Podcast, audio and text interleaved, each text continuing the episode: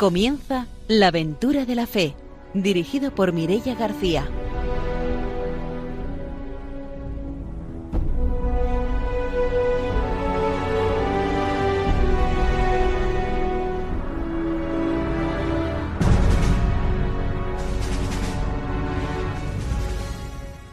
Buenas noches, desde Radio María empezamos un nuevo programa de la aventura de la fe. Lo hacemos hoy en unas circunstancias especiales, no estamos todos juntos grabando, pero gracias a las nuevas tecnologías pues es posible realizar este programa y estar acompañándoles en estas circunstancias tan especiales. Y queremos precisamente empezar el programa pues mandando todo nuestro ánimo y todo nuestro cariño a todos nuestros oyentes y especialmente pues a aquellas personas que están sufriendo eh, pues esta situación que estamos viviendo con mayor dificultad, así que mandamos pues todo nuestro cariño a todas esas personas que nos están escuchando. Está con nosotros esta noche el padre Arturo García. Buenas noches. Buenas noches, queridos radiantes. Está también con nosotros, como siempre, Ramiro Faulí. Bienvenido, buenas noches. Buenas noches a todos los que nos escuchan en este tiempo de coronavirus pero sabemos que el Señor está actuando entre nosotros y cada día somos más los que escuchan el programa y siguen a Radio María. Así que un saludo y bueno, a todos los que estéis ahí enfermos, un abrazo bien grande y también las oraciones, que el Señor nos acompañe en este tiempo, que también es un tiempo de gracia. Todos los que seguís este programa, pensemos que también hay mucha gente ahí, más allá de las misiones, que está esperando nuestra oración en este tiempo que disponemos para ofrecer nuestro, nuestra clausura, nuestro encerramiento por todo el mundo, por todos los más necesitados y que Cristo reine en cada uno de nuestros hogares. Vamos a saludar antes de continuar con nuestro programa hoy de forma especial a nuestros técnicos y a, Ramón y a Ángelo, que gracias a ellos pues es posible hacer este programa en estas circunstancias tan diferentes y tan especiales. Y vamos a saludar también a nuestra invitada de hoy, que está nada más y nada menos que en Bolivia. Nos vamos a desplazar hasta Santa Cruz de Bolivia para conocer el testimonio de Maravillas Alonso, que es una misionera española que es obrera de la Cruz. Buenas noches, Maravillas, bienvenida. Buenos días, don Arturo y Mirella. Eh, aquí son ahora las 7 de la mañana, muy temprano, aunque yo ya llevo corriendo desde las 5. Pues como siempre, ahora daremos paso a la formación y a las noticias y después de esos dos bloques pues podremos conocer el testimonio de Maravillas Alonso, nuestra misionera invitada de hoy.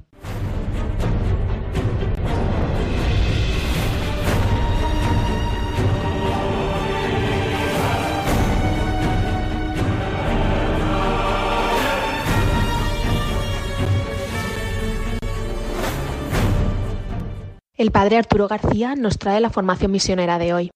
Buenas noches, Mireya, buenas noches, queridos radiantes y compañeros. Aquí estamos otra vez pues, en esta aventura de la fe y, tenemos, continuamos con la formación en la exhortación Evangelii Nunciandi del Papa San Pablo VI. Y nos hemos quedado en la ayuda a la fe de los fieles, ¿sí? cómo mm, la misión de ayudar a la fe de los fieles.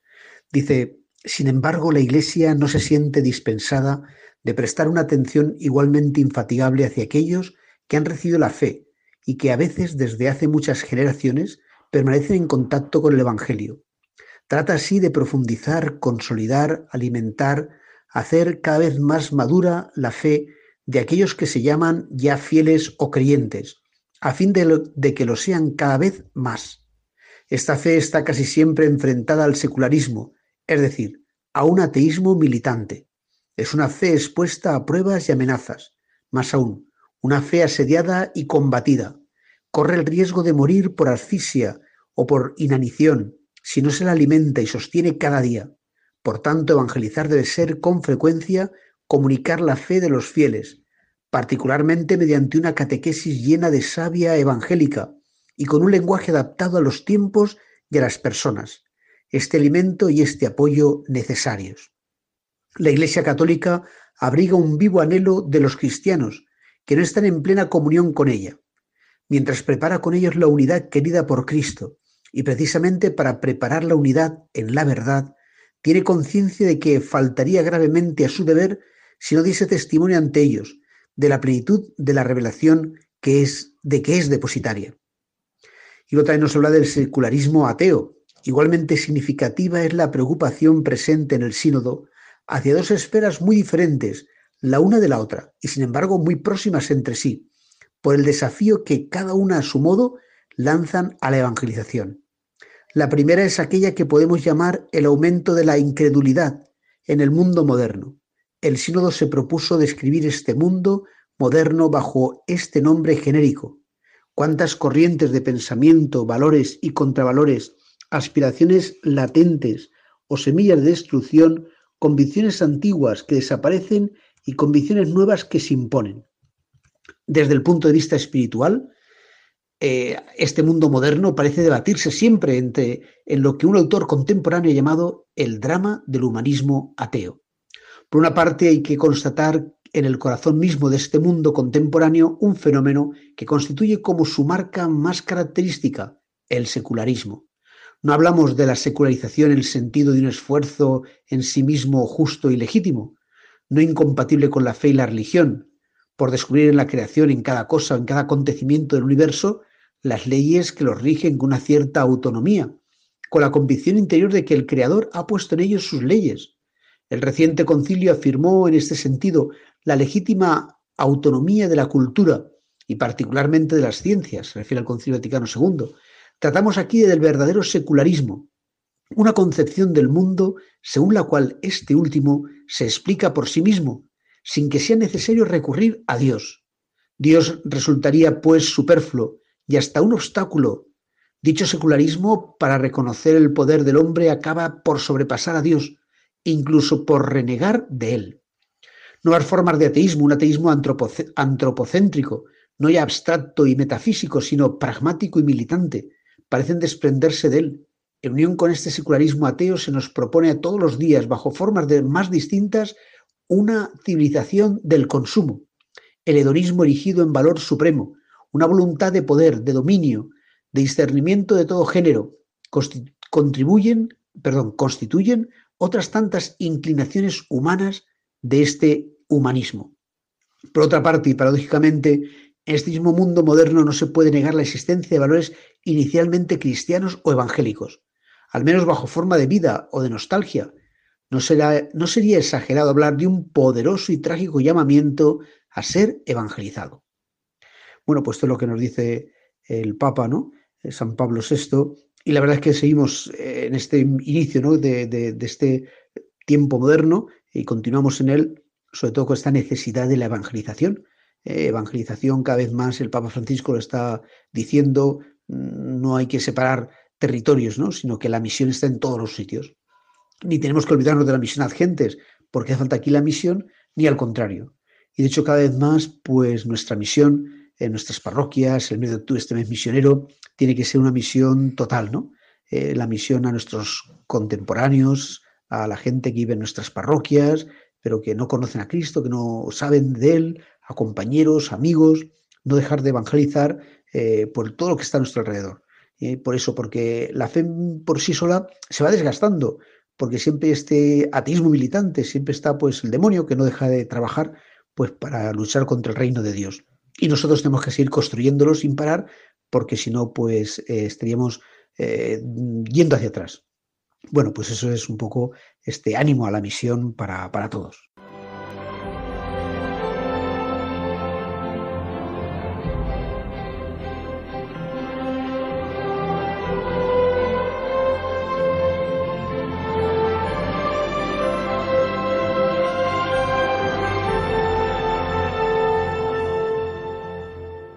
Ramiro Fauli nos va a contar qué noticias misioneras tenemos.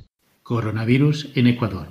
Ante la extensión del coronavirus en Ecuador, las obras misionales pontificias se han puesto en contacto con varios misioneros para interesarse por la situación que viven las comunidades en las que trabajan. El salesiano Javier Herrad, desde Guayaquil, cuenta que el avance del coronavirus por la ciudad era en cierto modo previsible, porque los barrios de invasión y suburbanos han respondido a líderes locales que no han aportado al acatamiento de la norma ciudadana ni han pensado en la ciudad. La prensa habla de unos 120 caracteres, y es más, en los entierros ordinarios y las funerarias van más que desbordadas. Han entrado las Fuerzas Armadas para ayudar y se han simplificado los trámites de defunción. No se tiene conocimiento exacto de lo que en estos días puede pasar en los barrios de invasión, Hasta el momento, la sanidad pública está respondiendo a la demanda de servicios, aunque con las clásicas colas de siempre. El Papa crea a través de OMP un fondo para las zonas de emisión afectadas por el coronavirus. Con una aportación inicial de 750.000 euros, este fondo tratará de paliar las necesidades de los países del sur, en parte tierras de emisión, en las que la pandemia ya empieza a crear situaciones muy difíciles que desgraciadamente se espera que empeoren. África, América, el sur de Asia son el centro de la noticia, porque tras China, después Europa, después Estados Unidos, la, pandemia ha ido extendiéndose. Sin embargo, dada la escasez de medios en otras partes del mundo, el coronavirus podría provocar situaciones extremadamente difíciles. El Fondo de Emergencia, creado a través de obras misionales pontificias, se utilizará para acompañar a las comunidades afectadas en los terrenos de misión, a través de las estructuras e instituciones de la Iglesia. Las obras misionales pontificias de España sumarán las aportaciones de España a este aporte inicial del Papa Francisco. Y ahora sí, después de la formación y de las noticias, nos vamos con la entrevista de hoy.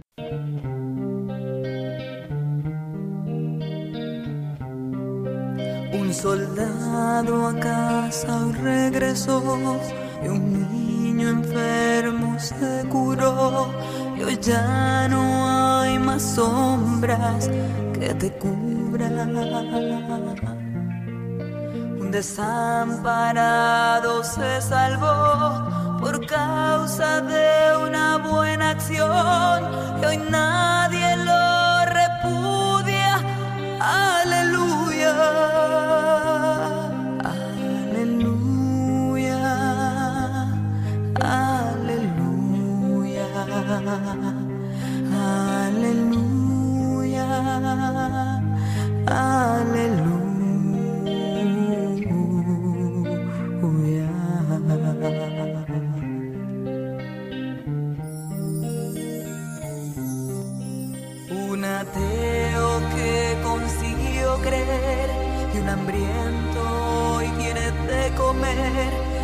rico dio a los pobres fortuna. La guerra pronto se acabará, en el mundo al fin reinará la paz, que no habrá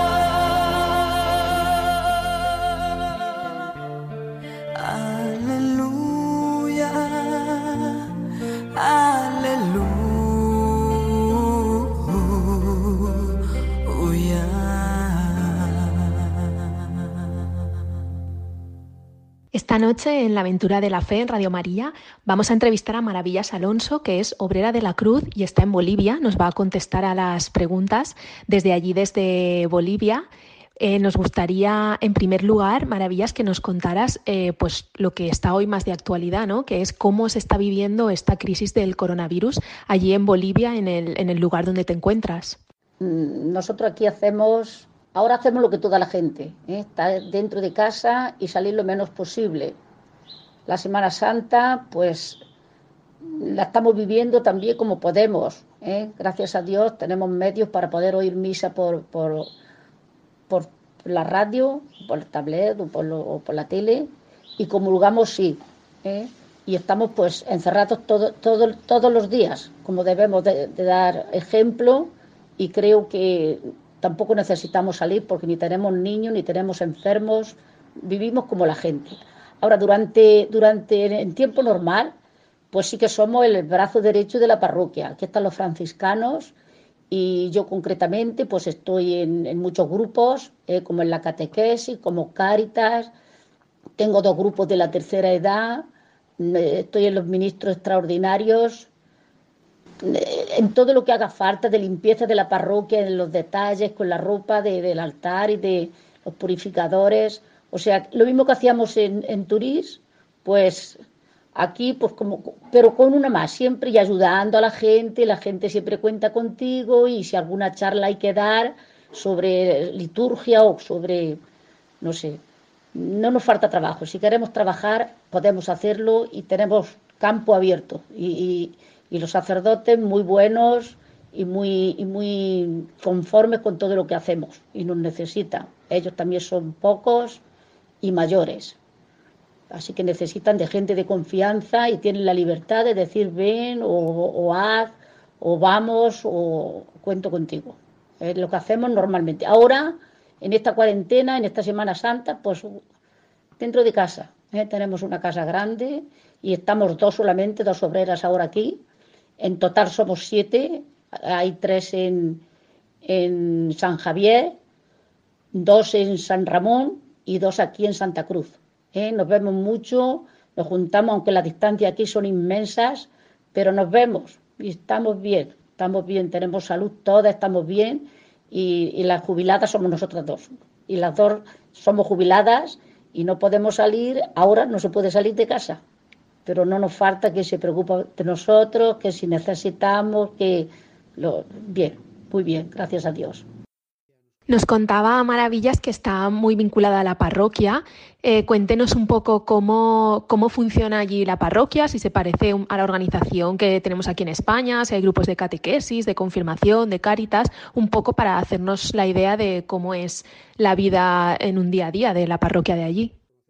Mira, Mireya, te cuento, la parroquia es una parroquia viva, es una parroquia grande, es un convento franciscano y aquí mm, hay sacerdotes polacos, alemanes, españoles y, en la parroquia San Antonio. Entonces, parroquia solo tenemos una, coge mucho, mucho jurisdicción, pero solo una parroquia. Y esta parroquia tiene nueve capillas que pertenecen a la parroquia y las llevan los sacerdotes de esta parroquia de San Antonio. Le dicen comunidad de comunidades, este diríamos que es la madre, y tiene nueve capillas que también se tienen sus grupos, cada una, cada capilla tiene, se, tiene laicos comprometidos, laicos que dan cursos, laicos que se preparan y laicos que, preguntan y se forman y falta mucha información, mucha formación también a los catequistas, pero en todas llevan su, su, pastoral.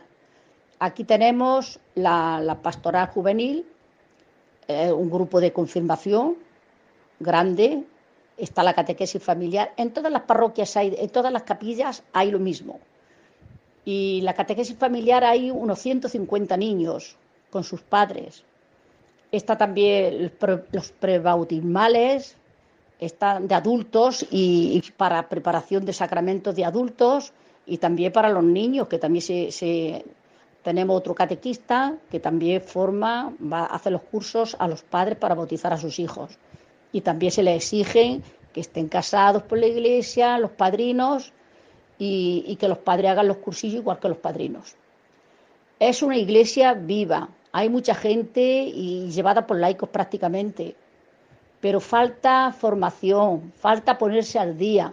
Hay mucha gente que, de los catequistas que están todavía lo que aprendieron de trayectoria en el, en el, en el, 1500, cuando se descubrió América, ¿eh? y hay cosas que hay que ponerse al día.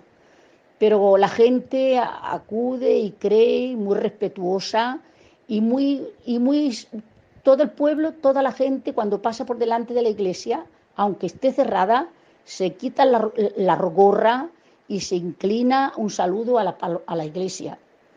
Eh, y luego gente muy, muy generosa también, cuanto más pobres, más generosos. Si no es que son esos pobres que no vienen nada más que a pedir siempre, y si pueden también te engañan, ¿eh? También tienen mucha, mucha, mucha astucia para poder engañar, pero nos vamos espabilando. Cuando ya nos engañó muchas veces, ya decimos, ya no nos fiamos. pero sí, eh, es una parroquia que, que, tiene de todo, que haría falta más manos más jóvenes y, formados y, y, se puede trabajar con la gente porque te escucha, a la iglesia la aprecia, ¿eh? a la iglesia la tienen, besarían donde pisa un sacerdote y los quieren de verdad. ¿eh? Entonces es mucho más fácil trabajar aquí, en la parroquia, quizás por comodidad o no sé, que ahí, que ahí te, te pasa por más desapercibido. Aquí tienes que tener mucho cuidado con lo que dices, con lo que haces, por dónde vas con quién, con qué has dicho, porque la gente, lo que tú dices va a misa y hay que tener cuidado de no confundir. Ahora cuando nos contaba cómo funcionaba un poco la parroquia, decía que, que, hacía falta más jóvenes. ¿Cuál es la situación de los jóvenes allí en Santa Cruz? ¿Es, ¿Es, parecida a la que tenemos aquí en España? ¿Hay presencia de los jóvenes en las parroquias o no? Sí, gracias a los jóvenes funcionan los grupos. ¿eh? pero que hace falta, pues a lo mejor algún, algún consagrado más joven con, con nuevos con nuevas técnicas o nuevas mm, técnicas de grupo o técnicas de, de no sé, de forma, una, más formación. Los jóvenes hacen lo que pueden. Yo no digo que no, que no hagan lo que pueden, pero gracias a ellos también, pues existen los jóvenes, existen los grupos, sí. Sí que, sí que, sí que hay gente comprometida, bueno, comprometida o nos, a veces vienen al grupo, parece que vienen como refugio de, de salida o de estar ahí o buscarse, no sé si será formación o será, pero bueno, gracias a ellos y tenemos que fiarnos porque desgraciadamente pues, pues faltan manos. ¿sí? Porque hay que formar a los jóvenes y quizás nosotros ahí seamos los responsables de, de, de, de su, decadencia, de su, su carencia de, formación. Maravillas. Y hablando de los jóvenes, ¿cómo está allí el asunto de las vocaciones? Las vocaciones, pues, en el seminario, que yo sé que tú los conoces, que los visitas, y también las vocaciones, pues, a la vida religiosa. Si vosotras, a lo mejor, no sé, podéis tener alguna chica que pueda pensar en entregar su vida, pues, para, para ser obrera de la cruz. Pues, el tema de, de, la, de, la voca, de las vocaciones es, es bien difícil aquí. ¿eh? Aquí la gente empiezan, tienen ilusión, parece que les gusta. Empezar es fácil. ¿eh? Pronto, pronto se les quita la ilusión o no, se sujetan a, a, una, a, una, obediencia o no se sujetan a una obligación de ir, eh, de pasar sin, sin, no sé, es que, es que es difícil. Si difícil es ahí, aquí también. Aquí la gente quizás o es más, más superficial o, que no, que no tiene, no, no sé, es difícil, es difícil. Empiezan la formación y al cuatro días desaparece. A lo mejor se comprometen un año, estar al servicio de la, de la parroquia, pero luego no, no, no hay una perseverancia, no hay una perseverancia. Aquí hay lo menos siete congregaciones en Santa Cruz y en una o dos hay una o dos, dos chicas porque otras se la han dejado. Nosotros tenemos una, también hemos tenido dos, y una ya se fue, y la otra se irá porque no se le ve mucho entusiasmo. ¿eh? No pueden ellas estar, ser fieles al llamado y a, y a vivir sin, sin, una familia o es difícil. Puedes contar con ellos una temporada, unos cursos, pero no siempre. Si, ahí está difícil, aquí está peor, peor. Yo creo que está peor porque, porque la gente no, no, no, no se compromete por vida. No, oye, yo creo que Dios sí que llama. Dios llama. No lo que lo creo, es que lo es. Y porque cuando ellos se le meten, tienen una idea, es porque algo ha habido. Pero luego la, la tentación, el mundo tira más que, que, que la negación a uno mismo y estar pendiente de los demás. Maravillas. Y tú, por tu experiencia de tu vida, desde la edad que tú fuiste a, al, pues eso, para ser obrera de la cruz y tal, no sé, ¿qué testimonio darías? ¿Tú animarías a unas jóvenes a decir, ¿vale la pena entregar la vida? Eh, ¿Tú crees que ha valido la pena? ¿Tú lo, lo, volverías a hacer? Vale la pena, claro que vale la pena.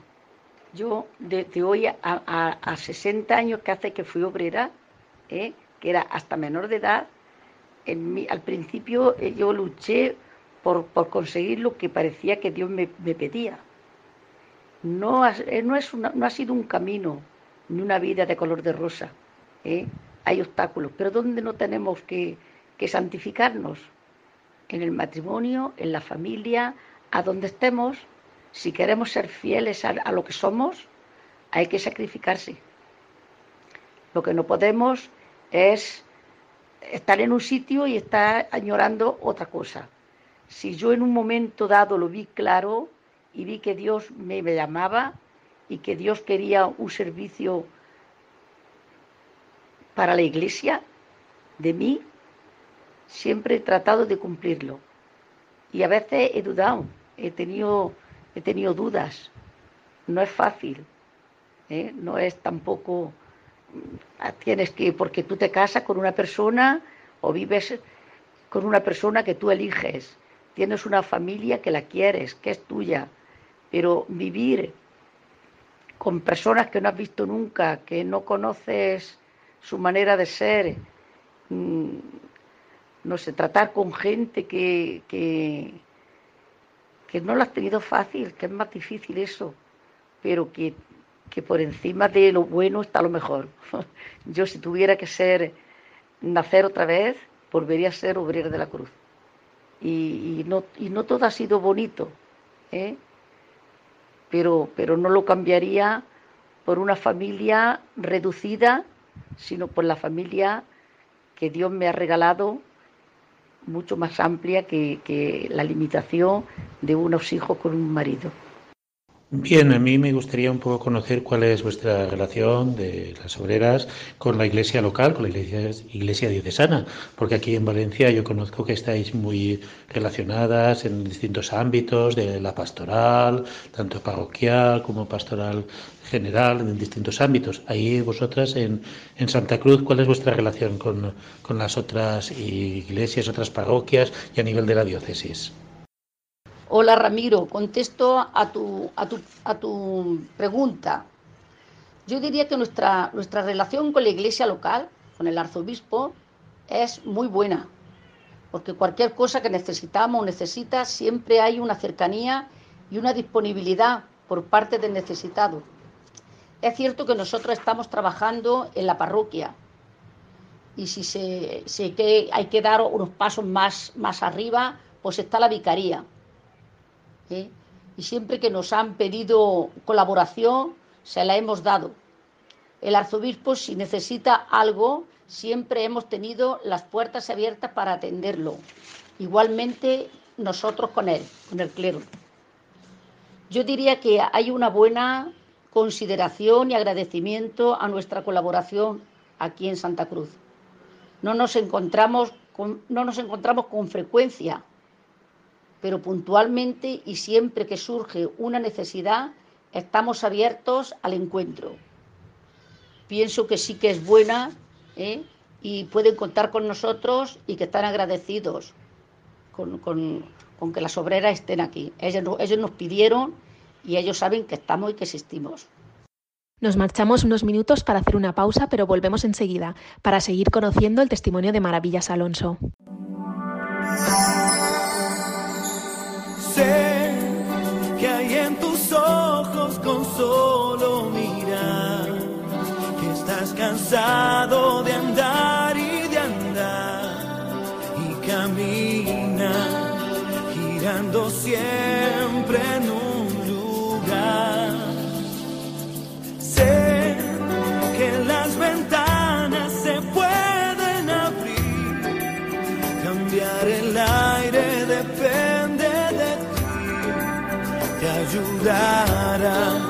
Vale la pena una vez más saber que se puede, querer que se pueda, quitarse los miedos, sacarlos afuera, pintarse la cara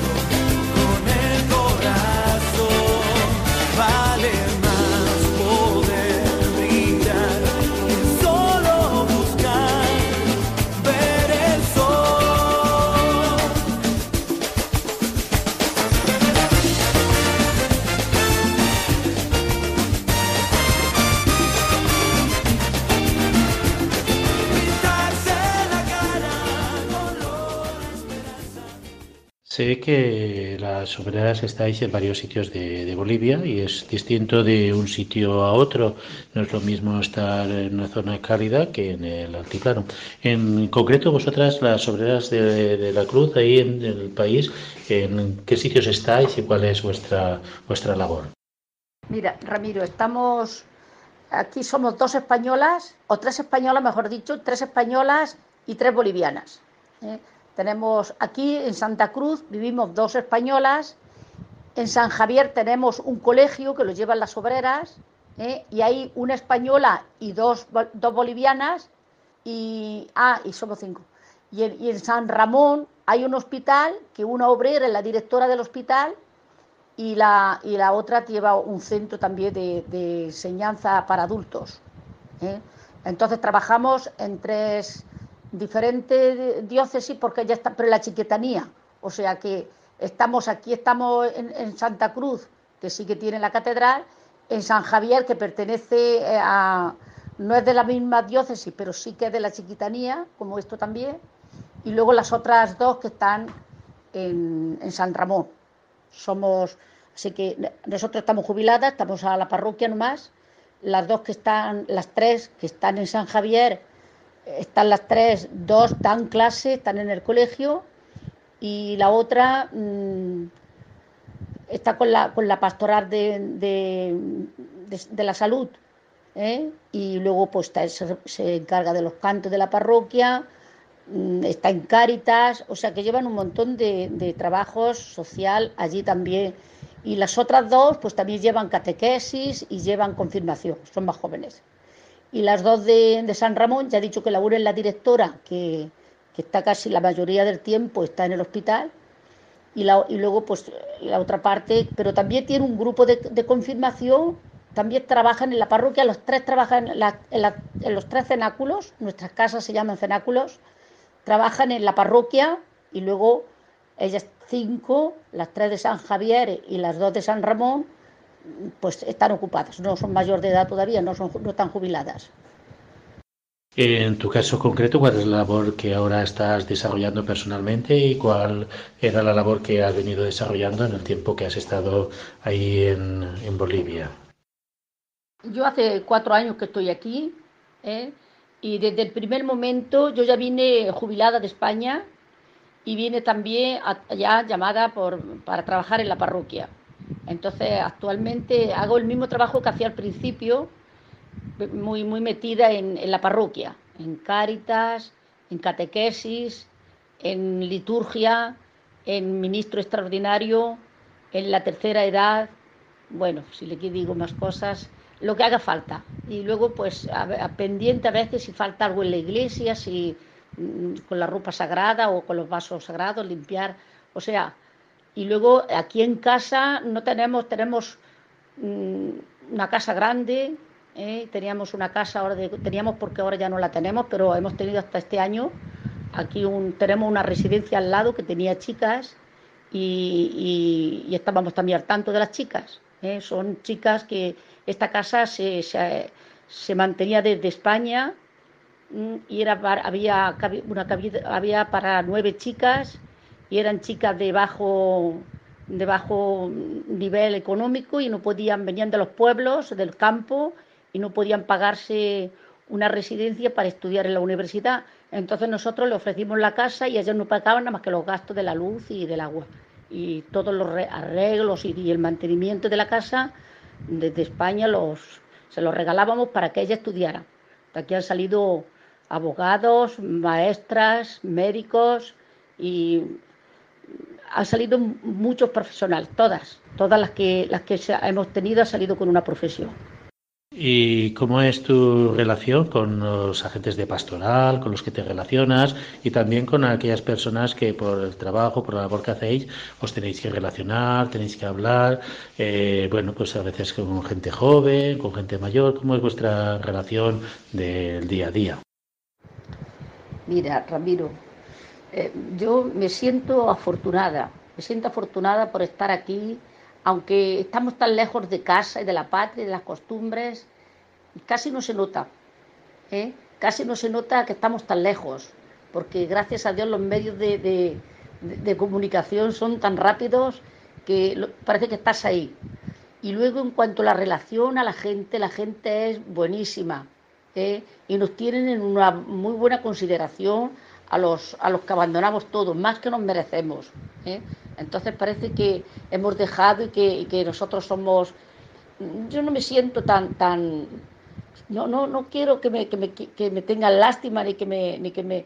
Pero ellos están pendientes de ti, gente pobre que no tiene nada, casi nada, y, te ponen lo mejor. Y están deseando que vayas y te invitan y que venga. Y eso en cuanto a las familias, los padres de la catequesis encantadísimos porque eh, aquí, como ya, le, ya dije antes, eh, funciona la catequesis familiar. Luego, por un lado están los niños, nosotros damos la catequesis a los papás y los papás son los, los, los, catequistas de sus hijos. Entonces yo estoy con los padres, no estoy con los niños, estoy soy guía de, de, padres. Entonces, a lo mejor una, una sala de, de, 50 o 60 padres como si fueran niños en el colegio, con un interés, una educación, un respeto y un acatamiento a todo lo que les dices y preguntan con una sencillez. Bueno, yo creo que, que, tenemos que dar muchas gracias a Dios por, por, habernos dado esta oportunidad de vivir otra cultura y otra manera de, de ver la vida. ¿eh?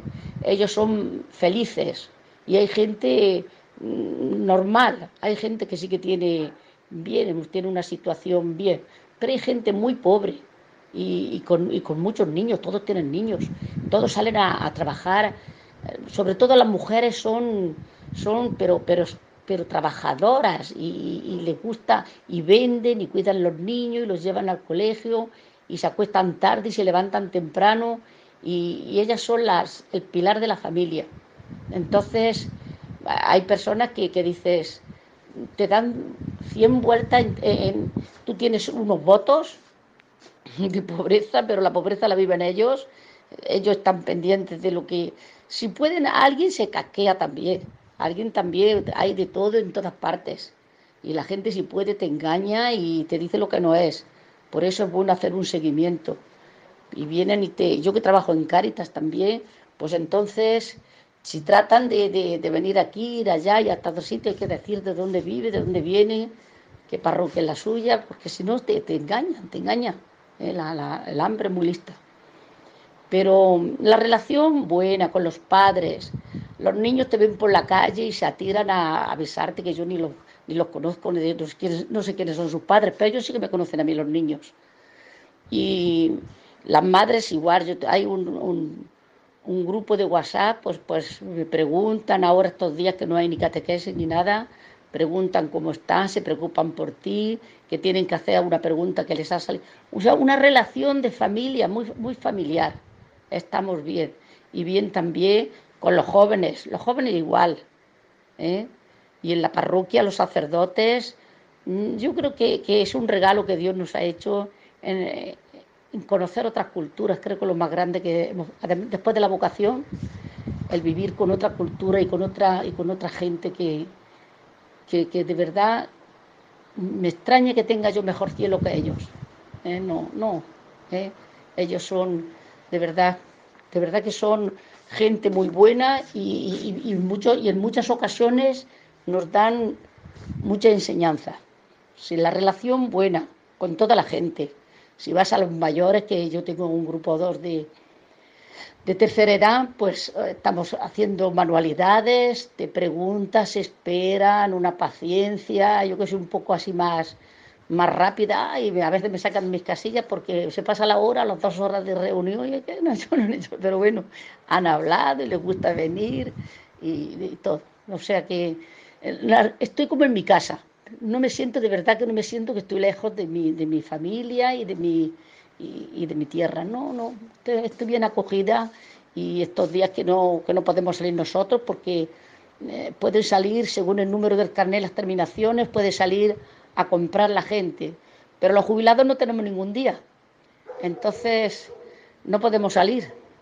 Pero hay unas cuantas, ¿qué le falta? ¿Qué necesitan? Se lo llevamos, llamen a, o sea, pendientes, pendientes, pendientes. Y si, y si te descuidas en, en, en, preguntar o en dar señales de vida, enseguida te dicen, pero pasa algo, que están enfermas, que ¿cómo están? ¿Qué hacen? Así, así bien, bien la relación, bien, bien. No, yo creo que, que es un regalo en vez de un sacrificio estar aquí. Eh, maravillas. Yo tenía ahí como una duda. Y es bueno, en este tiempo de cuaresma y de Pascua siempre hay como unas comidas típicas, unas comidas pues para los días de vigilia, unos postres así pues para Pascua, otras comidas. Y vosotras allí pues no sé si estáis inculturadas y, y hacéis las comidas de allí o las de aquí, o cuáles son allí las costumbres para este tiempo de cuaresma y de Pascua. Y si vosotros seguís aquí las costumbres estas o las dos. La comida sí que es diferente. Ellos tienen una, un estilo de comidas que a nosotros no nos va ni nos afecta tampoco. ¿eh? ellos lo, usan mucho el pollo y, el arroz. Casi en todas las comidas, arroz de, dos o tres maneras, así medio, medio, no, no es arroz entero. Mm, comen cosas, muchos zumos, toda el agua, agua, casi no beben. ¿eh? Pero a nosotros no nos afecta nada sus comidas, porque mm, como vivimos en españolas juntas, comemos comidas españolas. Y ellos a veces al contrario nos dicen, ¿cómo hace usted, eh, por ejemplo, el pisto? Pues ¿cómo se hace el pisto allí? La paella, ¿cómo hacen la paella? A todos les encanta la paella. ¿O cómo hacen la, la, tortilla de patatas? Pues al contrario, ellos copian de nosotros. Yo mm, ni se hacen las comidas de ellos, ni me hace mucha gracia. ¿Cómo? Porque sí, me gusta todo.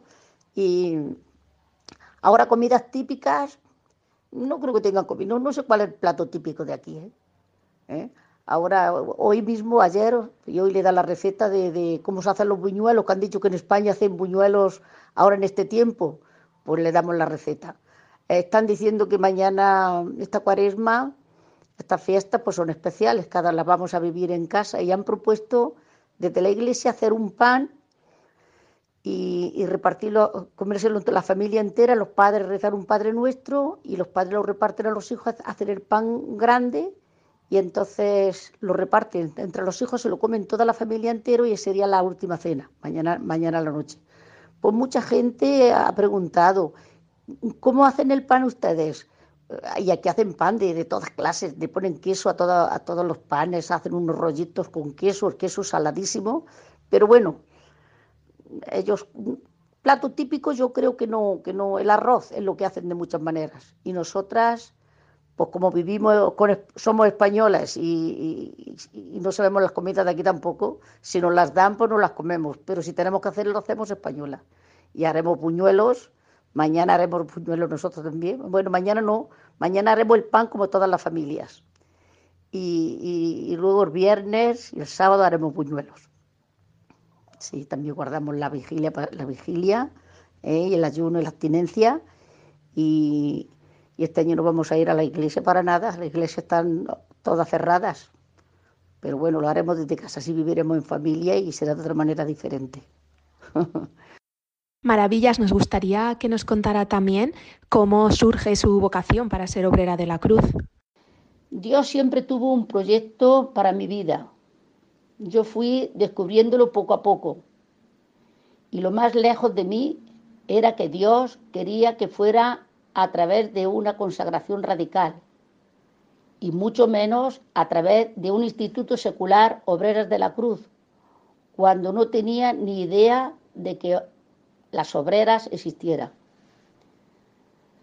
Les cuento, yo soy la segunda de cinco hermanos, alegre, trabajadora, extrovertida y me encantaban las fiestas y los chicos.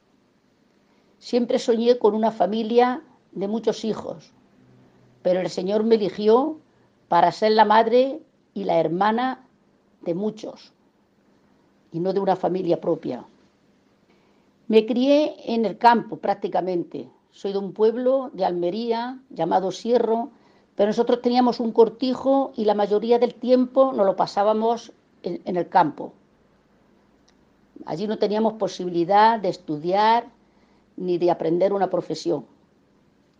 Pero mis padres se preocupaban de eso. Y en Almería había una escuela taller para chicas que querían promocionarse y el director de la escuela era de mi pueblo. Por medio de él, cinco familias consiguieron plaza para sus cinco hijas. Entre ellas entró mi hermana mayor. Y cuando ellas terminaron su formación, otras cinco jóvenes ocuparon sus plazas y yo la de mi hermana. Allí conocí a las obreras y al Señor. Mi vida cambió. El Señor se fue, me fue descubriendo cuál era su proyecto para mi vida. No lo tuvo fácil el Señor.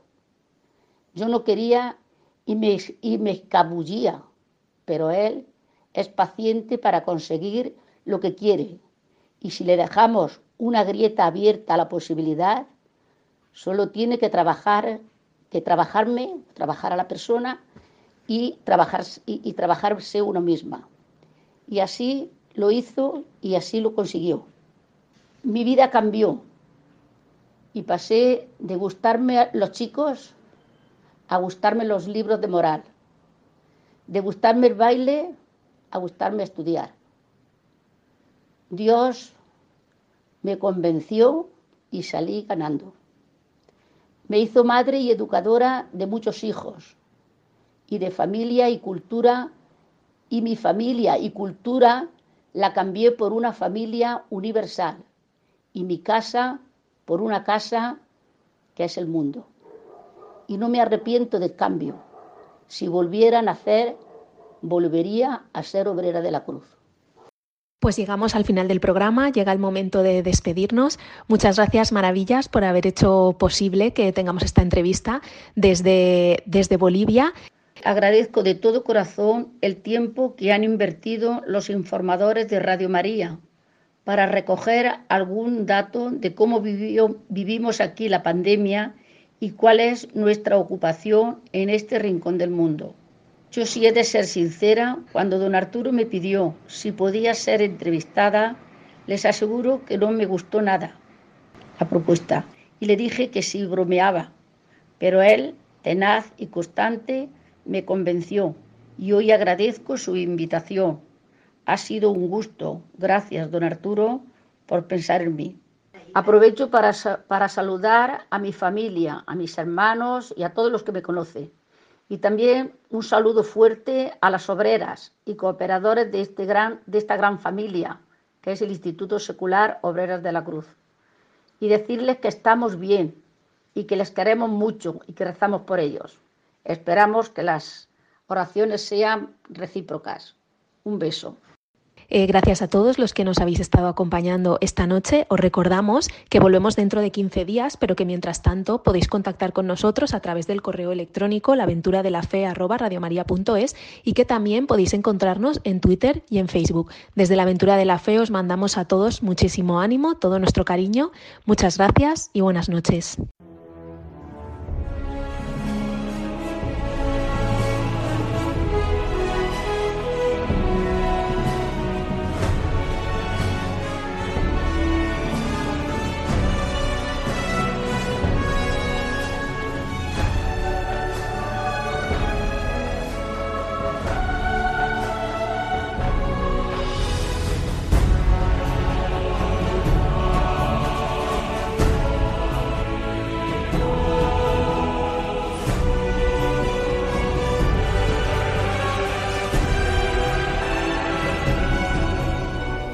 Han escuchado en Radio María La aventura de la fe, dirigido por Mirella García.